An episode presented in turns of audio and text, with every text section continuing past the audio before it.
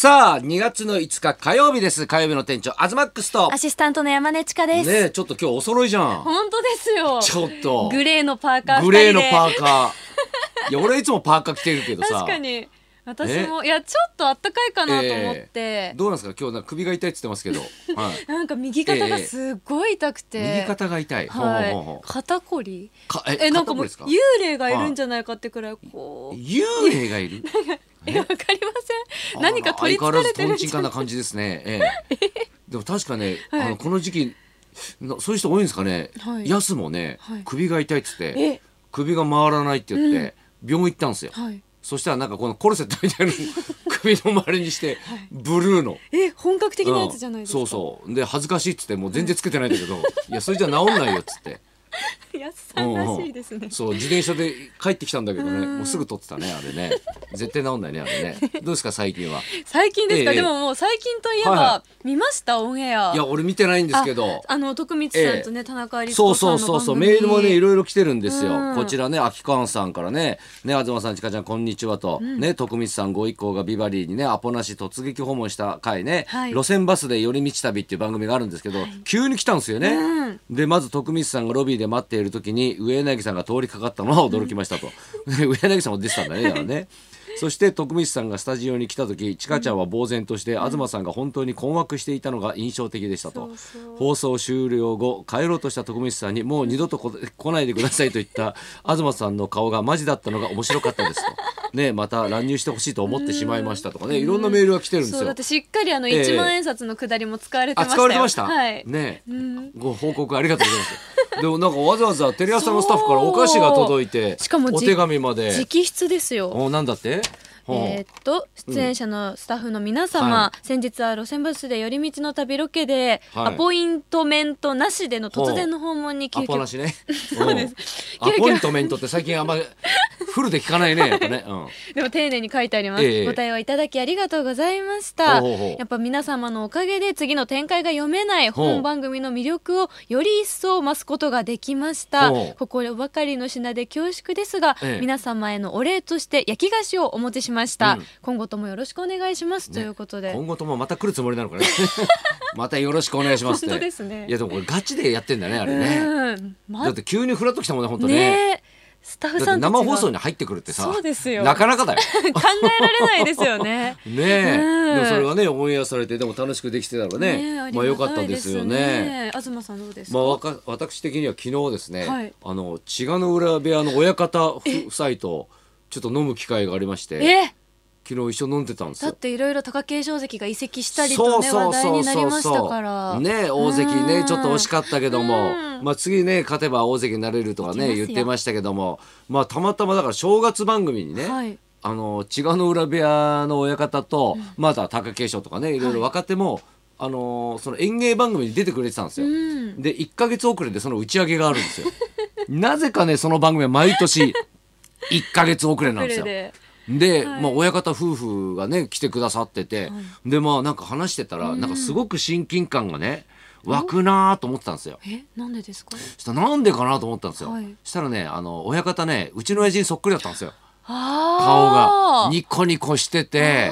わめっちゃ似てんなと思って、ううん。うんちの親父に似てるってね言われたことありませんかって言ったら、一切ないっつってましたけど。ー ないんだ。ないっつってましたけどでもなんか親近感湧いちゃってでまあ一次会ね普通にまあ終わったんですよ、うん。でいつもね二次会があるんですよ。でカラオケ行くんですよそのまんまね、したらカラオケねまあな俺は行くじゃないか司会だから、まあ行くんですけど、そしたら親方夫婦も来てたんですよ、ええ。いや普通なんか二次会帰りそうなもんじゃないですか、うん。でまたいるわと思ったんですよ、はい。でまあ俺ね隣にこう座ってたんでい。ろいろ話してたら、なんか親方とねなんかあの奥さんがねおかみさんがずっとなんかちょっと話してるんですよ、仲良さそうにね、そしたら昨日がたまたま31回目の結婚記念日だっていうね、で本人たちは忘れてたらしいんですよ、はい。で話してるうちになんか思い出したみたいな感じで。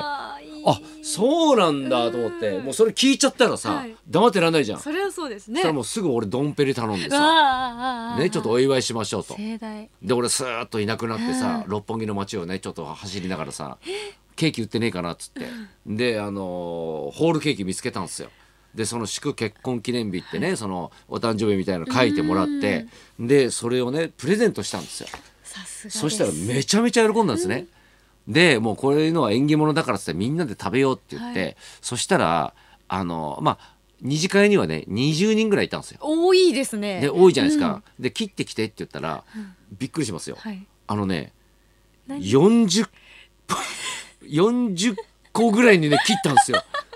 ホールケーキがね一枚一枚すごい薄いんですよ。1センチくらいになっちゃう。うん、そうそう。もうこんな薄いケーキあるみたいな。ハムみたいになってんのよ。えそれ何ケーキなんですか？いやいやもう本当いちごのいちごですか？ね、ショートケーキっていうのはあの、はい。ホールケーキなんだけど、いやよくこんな綺麗に切れたねっていう。あ逆に。逆に普通だったらぐちゃぐちゃになりそうじゃん、んそういちごとかがだってもうわけわかんないのがうんダーみたいな。なんか知んないけど40個ぐらいに切ってあって一人二つずつみたいないや何なのこの二つみたいな。いちごも綺麗に切れてこれ逆に何で切ったんだみたいな。だって潰れちゃったりとかしますから。いやそうなんだよ、うん。それが綺麗に切れてさすてがのお店ですね。いやいやいやいや本当そうですけど、でもうん。まあね親方たちがね喜んでくれて、まあ良かったですよ本当に。でねちかちゃんの話になったんですよ、はい。なんかいや明日ラジオでねちょっともう帰んないといけないんでって俺はい。早めにちょっと失礼しますねなんつってたら、であのー今ラジオやってるんですけど、はい。その山根ちかちゃんって言って、で相撲が大好きなんですよって、はい。ああのスージョのっつって親方知ってましたよ。嬉しい。顔広いなと思って、うん。えでも多分千賀の浦親方は共演もしたことがないので面識は全くないはずそうなんですか。よあの勝手にお見かけしたことはありますけどもちろん、ええええええそれなのに知っててくださってるんですね。えじゃあ相撲業界とはちょっともう知れ渡ってきてんじゃない、これちょっと。朝から嬉しい。ねえ、はい。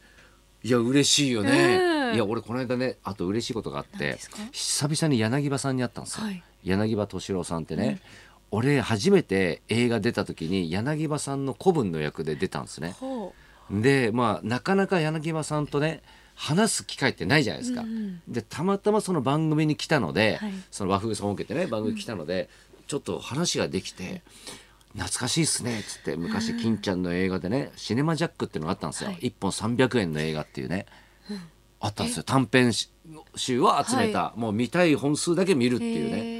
んであの時本当大変でしたよねみたいな。一つも覚えてないのね柳葉さん。ね、いやでもそうよ。それはいっぱいやってるまあから、そうですね。でその映画のね内容覚えてますかって言って、い、ろいろ思い出したら今更ながらすげえぶっ飛んだ映画だったなと思って渡哲也さんが出てるんですよ。ね、でその渡哲也さんがもうあの留置場にいるところから始まるんですけどでその若かりし日が柳葉さんなわけよね。で留置場で大沢みきおさんと会うんですよね。うん。ね、であのーすっごいもう大沢みきおが悪そうな感じで「ねおいおっさん何やったんだよあんた」みたいな感じで「うん俺か?」とか言って「まあ、なんだよ人でも殺めたのか?」とか言われて「そうだな」っつって回想シーンが始まると柳葉さんがだからそのするんだけど何して捕まったと思う？ええ昔？昔だからその若い頃ねすごい脅迫犯みたいなはい。感じやってんだけど、はい。うん、えでも凶悪犯なんですよね。ぽく見せてんだけどえ殺人とかじゃないんですか？じゃないんだよ。バス停を盗むっていう。いやこれがギャグじゃなくてマジなんだよ、バス停？うん、これマジの映画なんだけど立てかけてあるそうそうババス停ね。好きな子がはい。バス停まで家から遠いから大変だろうっつってバス停をずらして家の近くまで持ってきて 逮捕されるみたいなはい。ことなんだけどす ね。それをいや大真面目な映画なのよそれが。ね。だってコメディとかじゃないじゃないのよじゃないののよ。うん。うん。変な映画でしたねっつったら「いや金ちゃんの映画だから俺はそんなこと言えねえ」っつってましたけど今思い出しても変な映画だなと思いましたよ。でもこれね見たいな阿部ジョージさんと実話らしいんですよこれね。実そう。バス停で盗むっていうね。ですまあいや絶対今は盗めないけどね、はい。昔はほらあのずらせたからずらせたっつったら変だけどあの石がついててね今は今はほらバス停ちゃんとしてるじゃん。なんかもうはい。埋まってるからさ、取れないですよね。取れないけどさ、、はい。ろんなね犯罪があるもんだなっていうね。ね。じゃあそろそろ参りましょうか。はい、今日はですね話題の映画が公開間近、はいビバデミー賞受賞時藤三郎さんが生登場です。東貴博と山根千佳のラジオビバリーヒルズ